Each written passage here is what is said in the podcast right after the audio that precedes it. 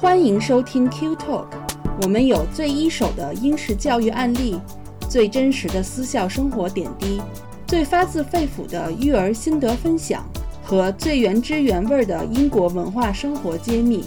英才施教，育卓成器。Q Talk 让您在英式教育之路上思路清晰，步伐稳健。大家好，欢迎来到 Q Talk 教育小声说，我是安琪。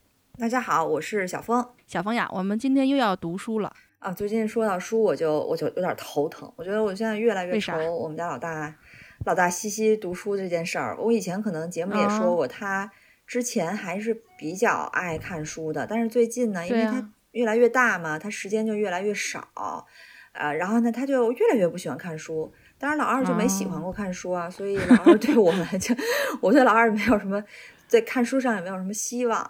但老大毕竟是有对比的，我觉得他可能读书的时间现在已经被高科技产品占了吧。嗯那读书的兴趣你说的是 iPad 呗？对，当然我我也没有办法，因为你说作业吧什么的都需要在电嗯脑或者是 iPad 上写，还要提交，就现在都不是嗯纸的，全都是在那所所谓的啊 apps，那上去打。样。嗯，我们家现在还是主要是纸的，只有个别的那种 presentation 是电脑。这个阶段就应该是纸的，他们不需要这么早去接嗯触这些东西，对不对？所以我也希望他们学嗯校就是能够把这个读书作为像英国的很多学校，就是作为一个强制性的作业，就每天你必须，就比你小的时候，每天你必须读二十分钟或者半个小嗯时，然后家长会写那个 reading record。就是那嗯样去去强制他读书，反正我们学校也没有这政策。那你这是在英国学校待了以后的后遗症。对，我觉得真的是后遗症。我现在有时候就会翻他以前那个 reading record 去看看我以前多认嗯真的去跟他每天去读书。然后我们现在老二读书是一个星期拿一本儿，以前老大是一天拿一本儿回来，然后就想写 reading record 什么什么。老二是压根儿没有任何的 reading record，只有老师在那个就是类似的那种交流的 apps 上写一点点话，就大概他这嗯今天读了什么乱七八糟的。然后你家长想留言也留言，就不想留言也没有人逼你。就是这种，哎呀，共同促进的这种东西，我觉得特别少。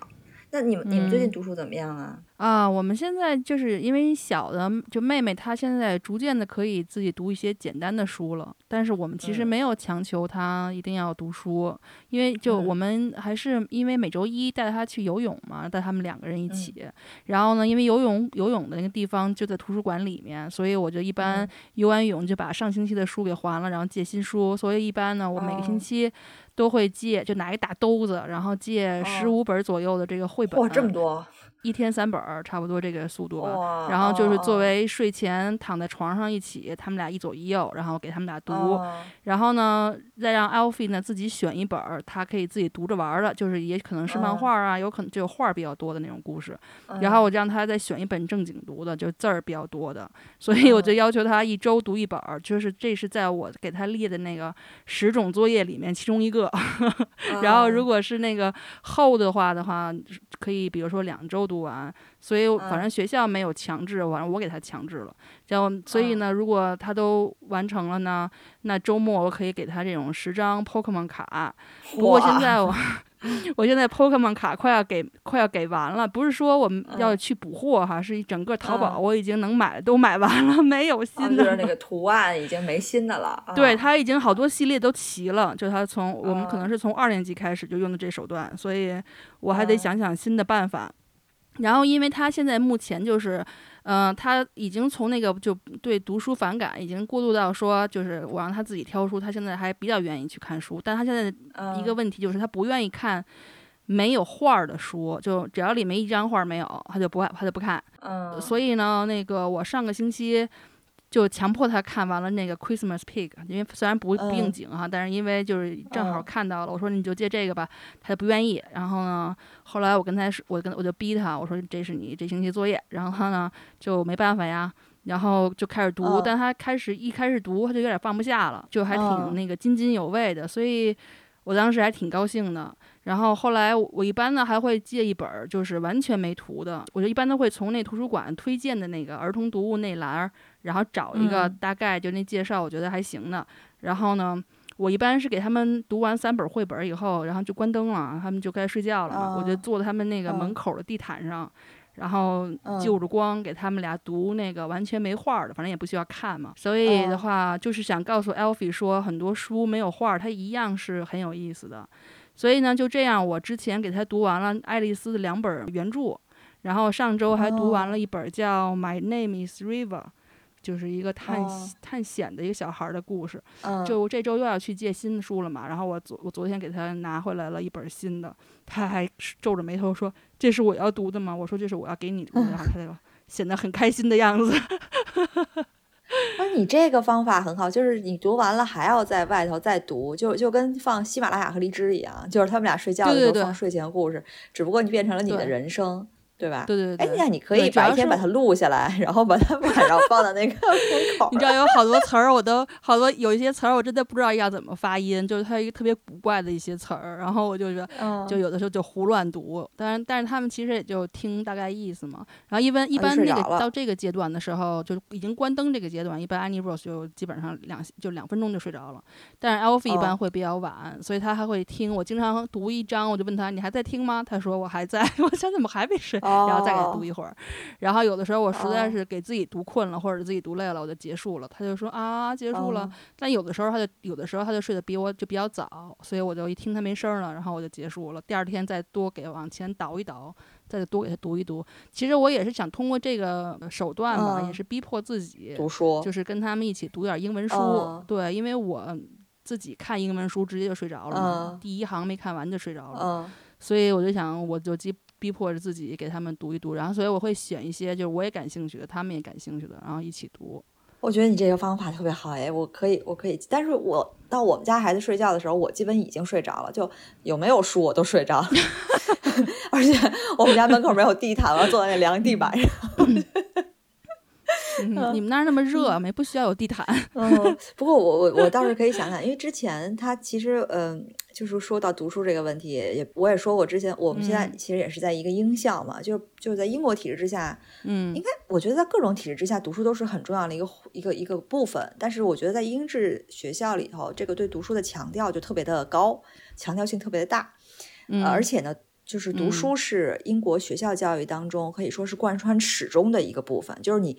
刚上学，你背着小书包上学前班，第一天起你就开始要读 phonics，你要带书回家了。其实带书这个行为，嗯，这个动作本身也象征着你长大了。所以呢，他看从一开始认识 phonics 作为一个读书的基础，它其实就是书就是载体嘛。那我们之前也说过，说英国小学是没有课本的，就不像我们小时候语文课本什么。朱德的扁担之类吧，一堆课文放一起，他们是没有课本的。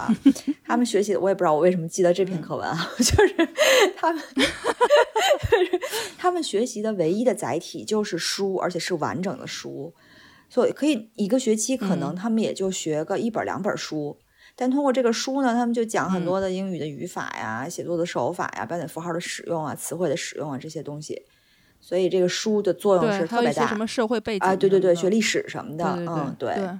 对，其实包括我我们也说过，就是英国的图书馆其实它是做的非常非常好的。一般每一个镇子，甚至每一个村都是有自己的图书馆的。那我这里说的不是真的村儿哈，就是方圆一公里左右的地区吧，一般都会有一个图书馆，或大或小。然后呢，这图书馆里呢都会有一个儿童的专区。那我家就很幸运，因为住住在两个图书馆的中间儿，然后就每个图书馆呢都会有自己的这个一个图书一个儿童的区域，然后书还挺多的，然后就是质量也都是有保证的。呃，如果你要想看这个书。如果这这个图书馆，因为它可能比较小，它如果没有的话，你可以在它的网上，或者是跟工作人员说你想要那本书，然后呢，他就会给你从别的图书馆调，然后就预约这本书，然后等于这本等这本书还回来了呢，他们就会通知你。就像之前 Alfie 就想看那个 David Williams 新出的那个 Guns Nanny 什么 Strike Back 那个，这是第二集啊，然后就。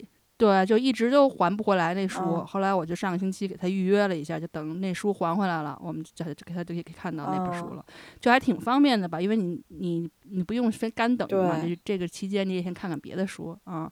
而且呢，就是书就是其实是渗透到育儿生活的方方面面的。就我记得当时刚刚生娃的时候，你从医院，嗯，刚那个刚卸了包袱，带着刚出生的宝宝回家的之前，我记得当时医院就会发给你一个就是免费的，就是两三两本书，两本书，在一在袋子里，对那种纸硬纸壳的书就不会撕坏。然后他那他们那是一个图书馆读书的一个项目，还是政反正政府的资助的吧？对。然后他就里面讲了一些读书的重要性，然后家长跟孩子一起读书的重要性。对。然后那个是从被他从医院他发给你的时候是 baby 的嘛？然后他上好像是在幼儿园期间某几岁，我已经记不清了。然后你还可以拿第二个那个。Pack 就第二包，第二包的书呢就会稍微再大一点。然后它原来一共就 Alfie 那个时候是有三包的，然后但是好像到了 Annie Rose 这时候好像就就财政可能不太好，经费不足，减成两包了。对对对，但是就是书也书都挺好的，就他们都快翻烂了，就他现在想想都可以倒背如流的。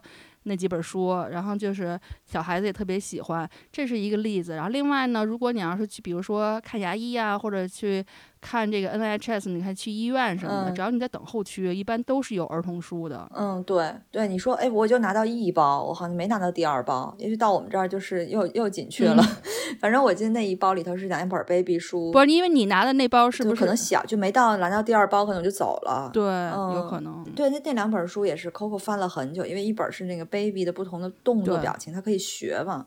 然后还有一本我忘了，反正两本都是特别适合小孩的。对对对，而且你你看，你之前咱们也说过聊过一期，我记得你说你印象特深，就在地铁上看见一个一个姐姐，就是一动不动的看一本特厚的书，然后就一直一直在看，也不不受任何周边的声音的影响，或者是是身边的发生的事情的影响。就是在英国，其实这种事情很多很多，这种这种情况，这种人也很多见。所以我最近也在想，就为什么？看书这个东西，这个动作就是在英国的学校教育中会占这么重的一个位置。嗯，就为什么每个学校，我不管公立、私立有多好的，或者是多差的。每次家长会也好，老师沟通也好，放假带回家的什么各种安排也好，它一个很重要的部分都是要看书。就是比如说家长会、老师沟通都会提到这个平时看书的一个情况，就是孩子现在看书看到什么级别或者怎样。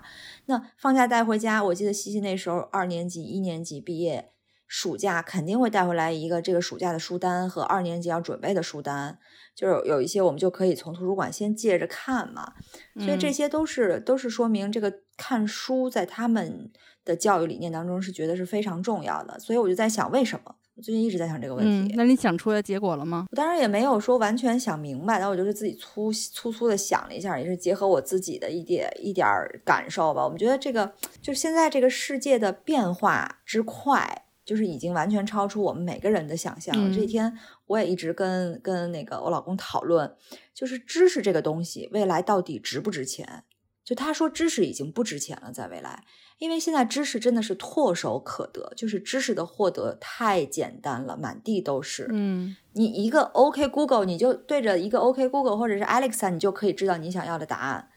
一个 YouTube 视频或者维基百科，你就觉得一个知识点就够了。一个物理，你查一下维基百科，好像就能看得明白。嗯，所以他从网上可以非常简单的找到他所需要的知识的视频啊，维基百科解释啊这些东西。嗯，但是呢，又有一个弊端，就是说你越快速的这种发展，它会拽着人往前走的同时，它也会让人容易迷失。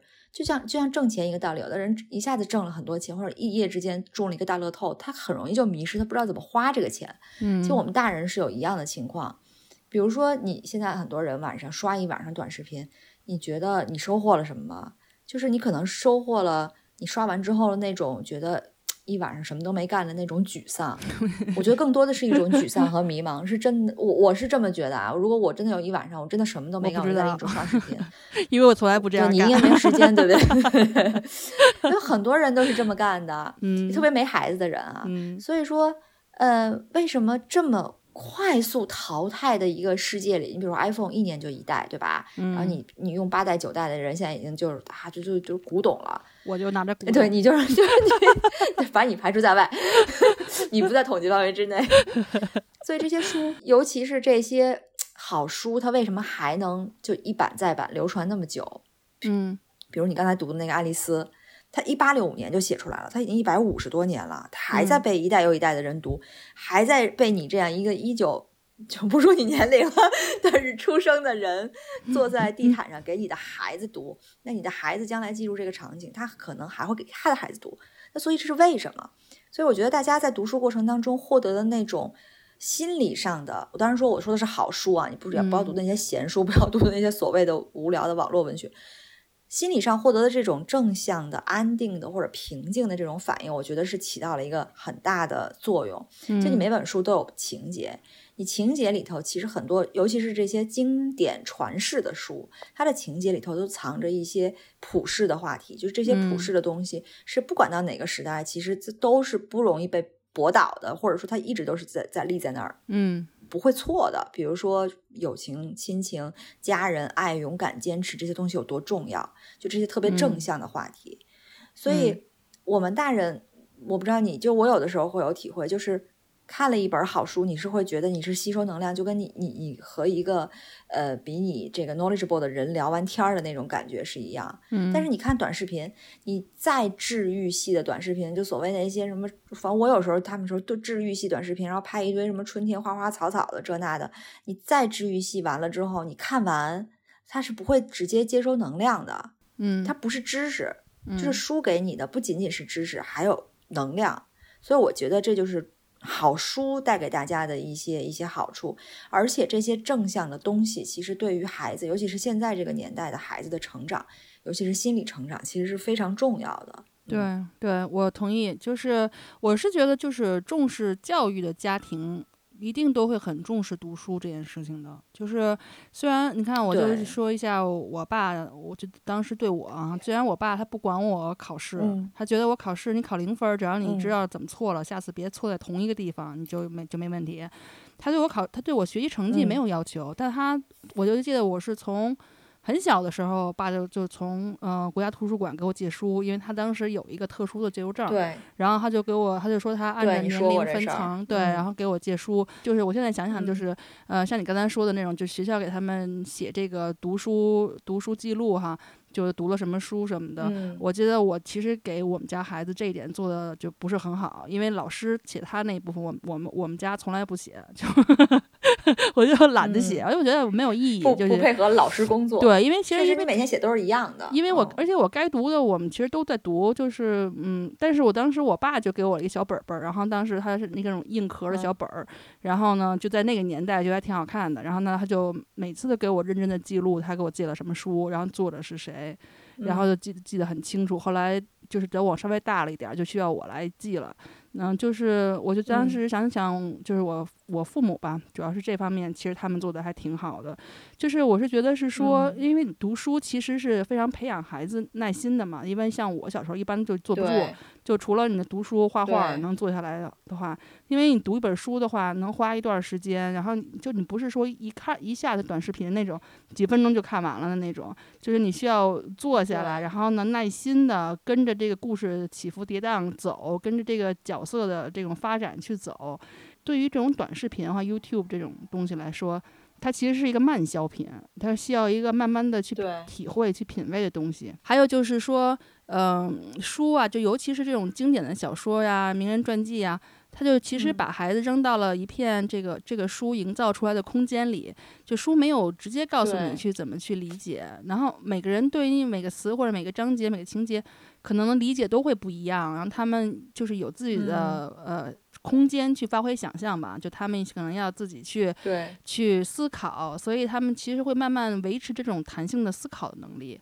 那其实像这种只给的平台，像。短视频或者是维基百科，它可能让你思考的就不会很多嘛，那就是它是属于一个单向的知识的一个灌输。但是读书其实是你一个主动的，呃，主动获取的过程。然后这个主动权在孩子或者是读者手中，然后思考也在你的手中。然后另外呢，我觉得就是读书也是经历一遍别人经历过的嘛，等于就丰富自己的经历。就是老话说多少遍了，就读万卷书，行万里万里路嘛。对对对。那就是另外，我觉得就是说，因为很书其实它有很多很多的种类嘛，就有些有一些科幻的呀，一些预预言未来的呀，就是它它其实是别人在通过一些逻辑在预言未来嘛。那你其实就是发挥这种逻辑性和想象力。那有一些是讲历史的呀，讲传记。记得其实就是看过去，然后取取得一些经验。对，所以读书是一辈子的事。就是虽然你可以读很多自我教育类的书，自我充电，但是不是一定要读所谓这种有用的书。就书读多了，其实人想问题会非常通透，然后他的心胸也会随之开阔，就感觉没有什么难处能难到自己吧。嗯。对，我觉得你说的就也特别好，所以说读书就真的很重要。我觉得再怎么鼓励读书都不为过，就是一定要让孩子多读书。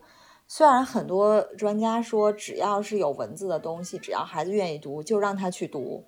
但是你知道，我每次看到西西一次一次捡起来一张说明书就在那儿读，把我借给他的所有的书或者他自己借的书就放在一边动都不动的时候。就我还是挺焦虑的，那他最起码还喜欢看说明书，他真的很喜欢看说明书。他后来就是就是所有的东西，他都把那个说明书留起来，然后他就一遍一遍的看。他还特别喜欢去去博物馆拿那种就小册子，那种就很简单的，就这个大概是什么，他就去看。嗯，然后呢，后来我就觉得，因为他有的说明书他一遍一遍看，我都把说明书藏起来了。我觉得就是你你可以看点别的，我还是觉得。就是那句话叫什么？懂得了很多道理，却还是过不好我的一生。就是我有很多教育的道理，但是我还是没办法好好的教育。就到了点儿上，我还是希望他读点儿正八经的书，就是没有画儿最好。对对。但是我觉得你可能就是呃引导和方法的问题吧。就我就建议你可能问一问一问他为什么这么痴迷，这么喜欢说明书。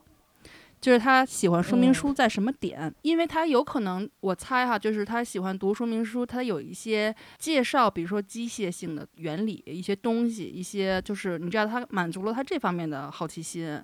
所以，如果他如果他的感兴趣的点是这些呢，其实你可以借借一些，就是有点类似这样的书，就是有跟跟比如说跟科技科普，或者是就或者比如说，哪怕你给他试试那个霍金。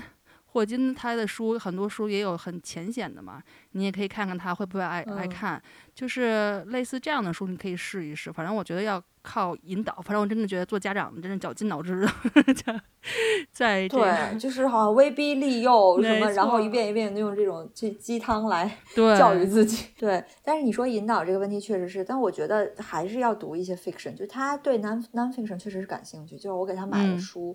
或者他从学校借的书都会主动去找 nonfiction，但我们之前好像也聊过这个话题，说为什么要读 fiction？就我还是希望他读一些就是 fiction 的。嗯，就我不知道 Alfie 以前有没有什么特别抵触哪些书，然后后来你是就引导他读了的这种这种例子，让我学习学习。这个反正我我我举一个例子，但是我还没有完全成功啊，就是就是因为 Alfie 我之前可能也说过，他特别抵触哈利波特，然后我的最终目标是让他某有朝一日可以看哈利波特。但是呢，就是因为他其实就因为他表哥的问，就是从小就哈利波特迷，所以他就很反感，所以就一切跟哈利波特相关的，包括这种魔法类的，他都有抵触。然后呢，就进而抵触 J.K. 罗琳。然后我当时就带他去，为了带他去看那个伦敦的自然历史博物馆，不是有一个 Fantastic Beasts 的展吗？就是跟就 J.K. 罗琳的一本书的基础上和电影的那个基础上。做的一个很好的结合的，对，然后我就想，我带他，我想带他去看，但是我不想让他白去，所以我就是先让他看电影，然后呢，他就很喜欢，然后呢，因为他喜欢电影里各种各样的动物嘛，然后呢，我他我他既然好第一步成功了，那我就开始诱导诱导他看这个 J.K. 罗琳的原著，就这个 Fantastic Beasts，然后呢，他一开始是抵触的，但我跟他说里面都是有你那些动物的呀什么的，然后。他就特别喜欢，然后他就开始看这些动物，然后看完了也很喜欢。然后呢，我刚才也说嘛，就是我上个星期后来成功的就威逼利诱下给他借了这 Christmas Pig，因为也是 J.K. 罗琳的，他因为他不想看他的书。对。然后我跟他说这跟哈利波特没关系，然后就就反正又拿出了这个做妈妈的威武，最后他就只好从了嘛。但是他一看就放不下了，所以顺利看完了。所以现在我就引导他看到。这部分，然后就是想等他再大一点吧，然后再稍微看看想想个办法，再再跟他给他讲讲《哈利波特》，给给他往那方面引导。对我现在我这星期给他借的那个书，就是我关了黑就黑灯以后给他们念的书，就是跟魔法相关的。我就想看看 他会不就把他往魔法上面引引。对对对，反正可能就是想一个适合自己的方法去去威逼利诱吧。我觉得也没什么特别好的方法。对，就是不断的试，嗯，对，我们也聊了这么多，就关于怎么鼓励孩子读书。那今天呢，我们之前其实也聊了好多期关于读书的，我们也给出了很多书。呃，今天呢，我们有另一个角度要介绍一本书。就我们刚才也说了，就是每年的暑假呢，学校都会拿一个书单给孩子塞到书包里，让大家去准备，这是下一年或者这个暑假建议你去读的书。今天呢，我们就综合了一些学校在每年会给出的这个阅读清单。就是把里头的一些书摘出来，给大家一个参考。呃，这个清单不是一所学校的清单，而是综合了很多的好的学校。呃，我们认为是一个算是很权威的一个，就是在这个时间点或者在这个年龄段。儿童读书的这么一个选择了，嗯嗯，呃，如果大家不知道该给孩子读什么书，就就欢迎大家看这个书单。那这个书单中呢，有些书呢，我们之前介绍过，今天就不介绍了，呃，我们就会一掠而过。还有一些是没有涉及到的，我们就多讲一些。当然，我们的公众号上这些书单也会明明白白的列出来，大家也不用着急去记小笔记什么的。所以大家到时候可以查找公众号。呃，QED 教育来找到我们这期节目，然后再去找到这个书单。嗯嗯，其实挺容易的。对，今那我们今天的这个书单呢，主要是四年级到六年级，也就是小学 KS Two 的时候这个阶段，升中学以前，然后比较关键的一个阶段的书。那第一本我们要介绍的呢，就是 Peter Pan，就是彼得潘。那他其实呢，这本书不知道大家知不知道，他其实不是一下子就写成的。这本书是呃苏格兰的作家詹姆斯·巴里写的，然后大概用了十年的时间完成的。然后这是呃巴里巴里就把这十年的这个创作连成一块儿，然后变成了我们今天看的这个彼得潘的故事。那最早的时候呢，是在呃一九零二年，然后巴里在《小白鸟》一书中，然后介绍了皮呃 Peter Pan 这个人物。就两年以后呢，巴里创作出了舞台剧《彼得潘不愿长大的孩子》。那这部剧在伦敦的首演大获成功，成功，并获得了马克吐温的赞赏。呃，因为得益于这个舞台的成功呢，然后一九零六年的时候。呃，关于这个彼得潘的章节得以独立出版，书就定名为《肯辛顿花园的彼得潘》。呃，那当然，这个舞台剧到现在在英国，在伦敦还是非常非常的受欢迎的，还是一直在有演出的。嗯嗯。那那詹姆斯·巴里出生在苏格兰嘛，他二十多岁的时候就移居了伦敦。他在伦敦的住所住所其实就是离这个肯辛顿公园不远。就是也是富人传统富人区哈，据说呢，就有一日呢，这个巴里在肯辛顿公园遇到了几个孩子扮演仙女和海盗，然后在一起这个嬉戏打闹。其实这个场景，其实在小孩子这个环境中非常非常常见。对对对。然后巴里看着他们呢，他心中那个长不大的小男孩第一次就有了一个具体的模样。后来巴里送孩子们回家的时候，才知道他们竟然是自己的邻居的孩子。然后呢，这个邻居的三儿子的名字就叫彼得。后来呢，就巴里创作了这个举世闻名的彼得潘。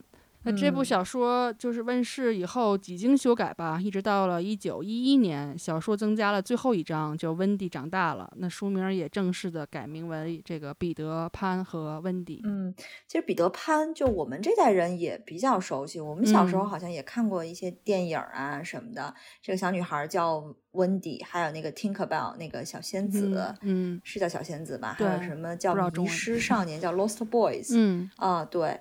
其实这个剧说现在在伦敦也很火，它也是就英国中小学，他们每年都会去排毕业的剧啊，或者是这个年度大戏的时候，他们会很常选的一个剧目。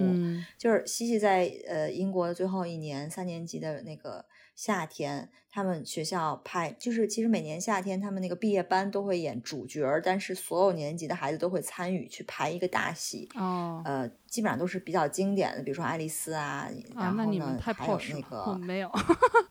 我我们这每年，因为他要留一个纪念嘛，毕竟呃孩子六年级的孩子这儿待了很久。然后那一年西西拍的，就是呃这个彼彼得潘。但是呢，那一年因为疫情，所以所有的人都是自己在家里去录他们那个角色。然后西西当时的角色是那个 Lost Boy，嗯，是一个 Lost Boy。说实话，那时候我不知道 Lost Boy 长什么样，反正我就跟我们邻居借了一个假貂皮，貂貂皮坎肩，对，假的披上去，然后弄一腰带，然后脸上涂上那个你知道黑的那种眼影，嗯，然后头发弄乱，就是那个 Lost Boys。就故事情节可能包括这个书，就彼得潘整个的情节，大家可能都比较了解。就是就是一家有仨孩子，其实这个就是巴里刚才的那邻居的那个原型嘛。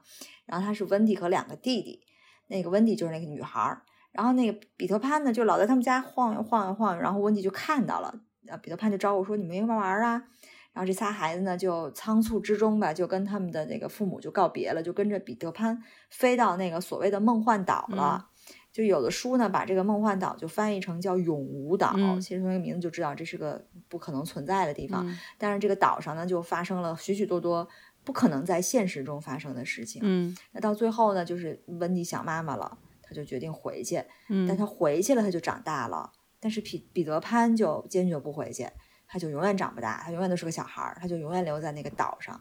我记得那个就彼得潘这个剧里头最著名的那首歌就是就是我不会长大，就 I I won't grow up，我不长大。西西当时他们还唱这首歌，然后前两天我在跟西西辩论一个什么话题，我就说这个孩子应该长大，然后他就他就真的像彼得潘一样，他说我不要长大，我不长大，然后就一直跟我说，我觉得可能就是很多孩子是。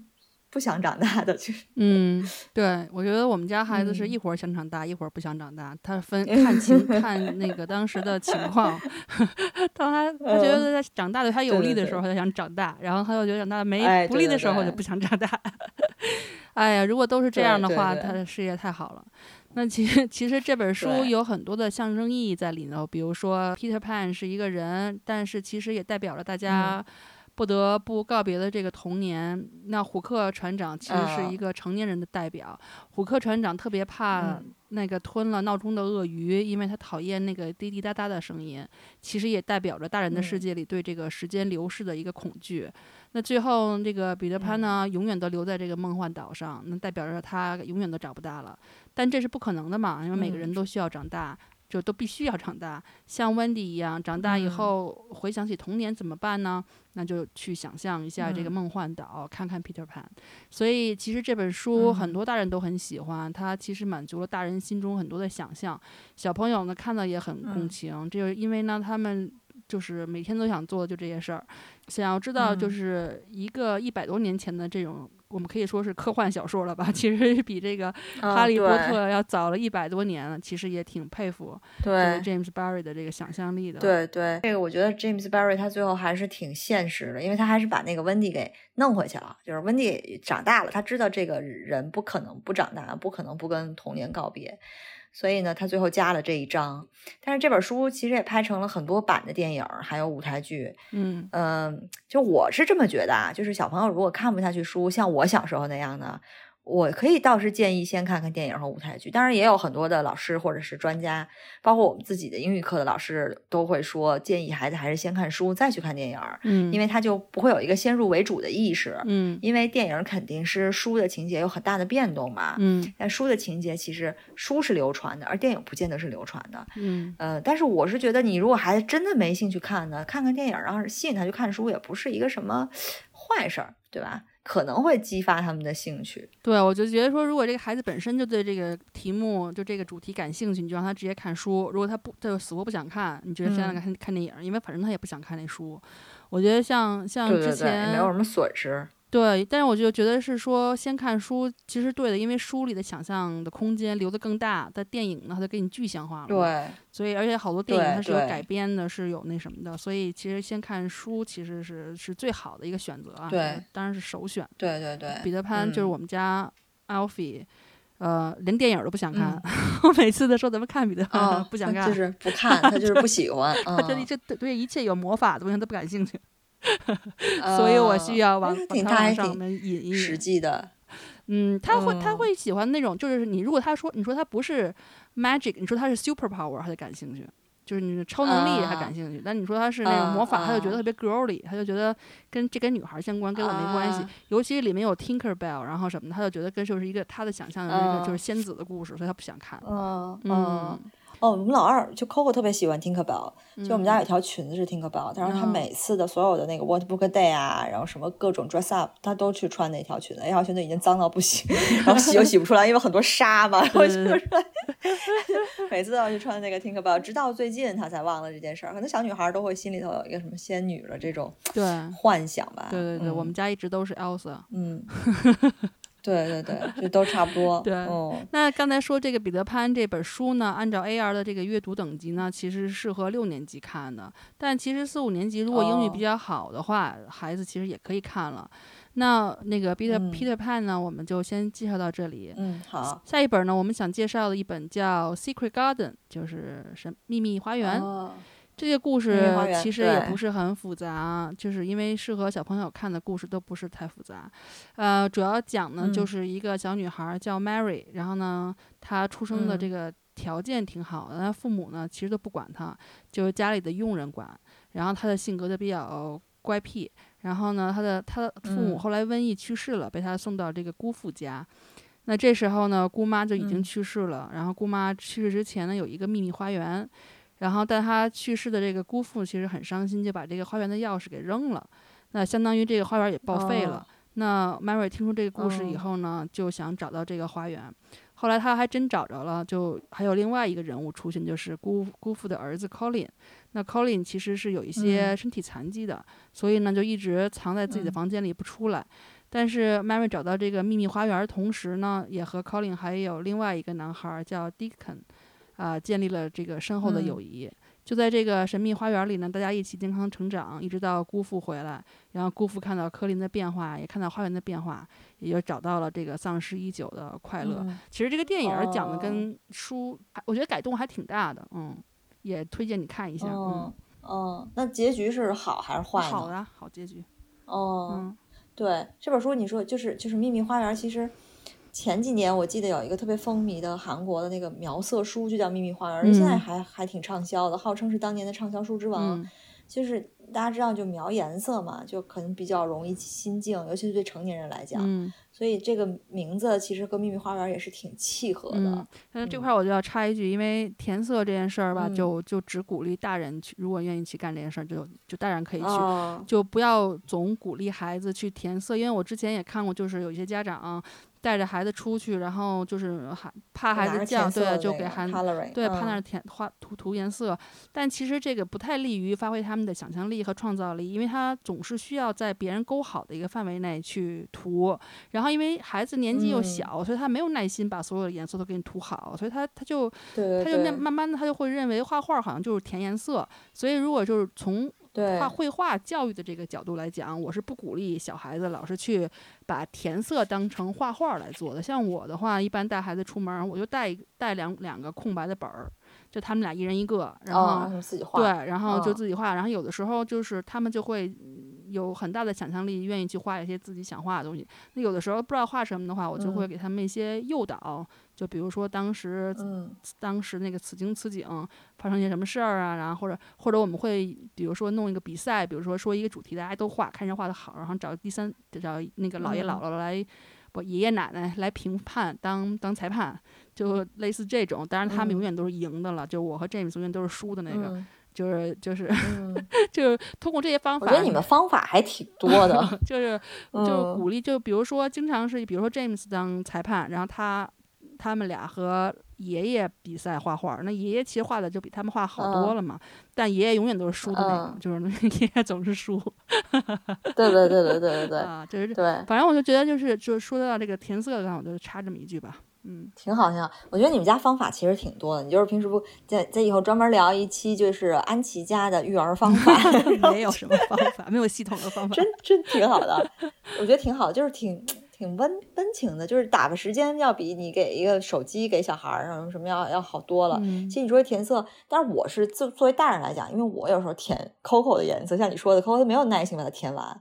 那剩的就是我的呗，我都不舍得扔那张纸。我也没有耐心。呃，我但是我觉得填色这东西你不能大块的，你不能给他一个就特特大块那种画。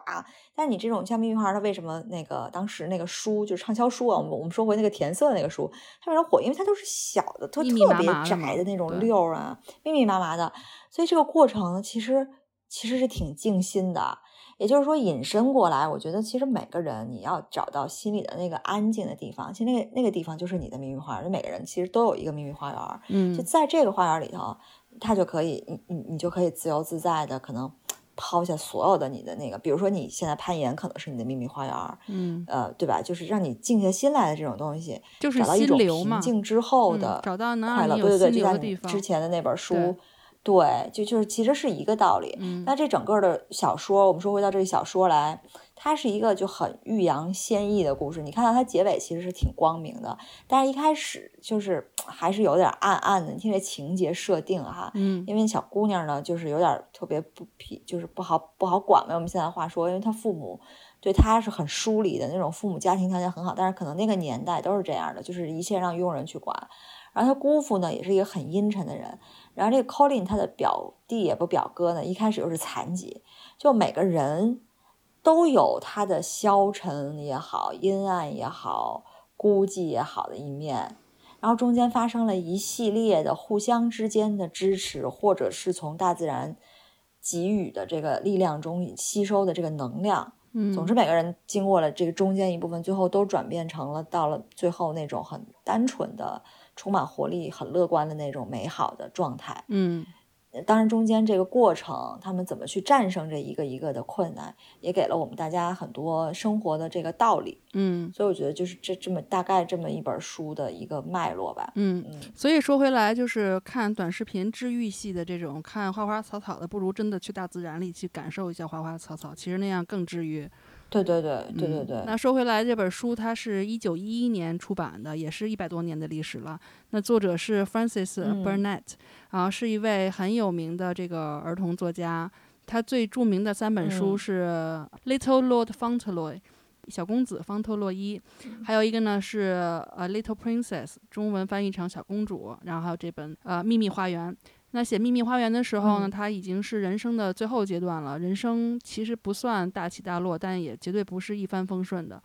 他他三岁的时候呢，爸爸就去世了；二十几岁的时候呢，妈妈也去世了。那十九岁的时候，他就开始写小说养家。呃，晚年的时候呢，小儿子也去世了。呃，之后还经历了两段不是很幸福的婚姻，反正就是跌宕起伏的人生吧。他最后写出了这个《秘密花园》。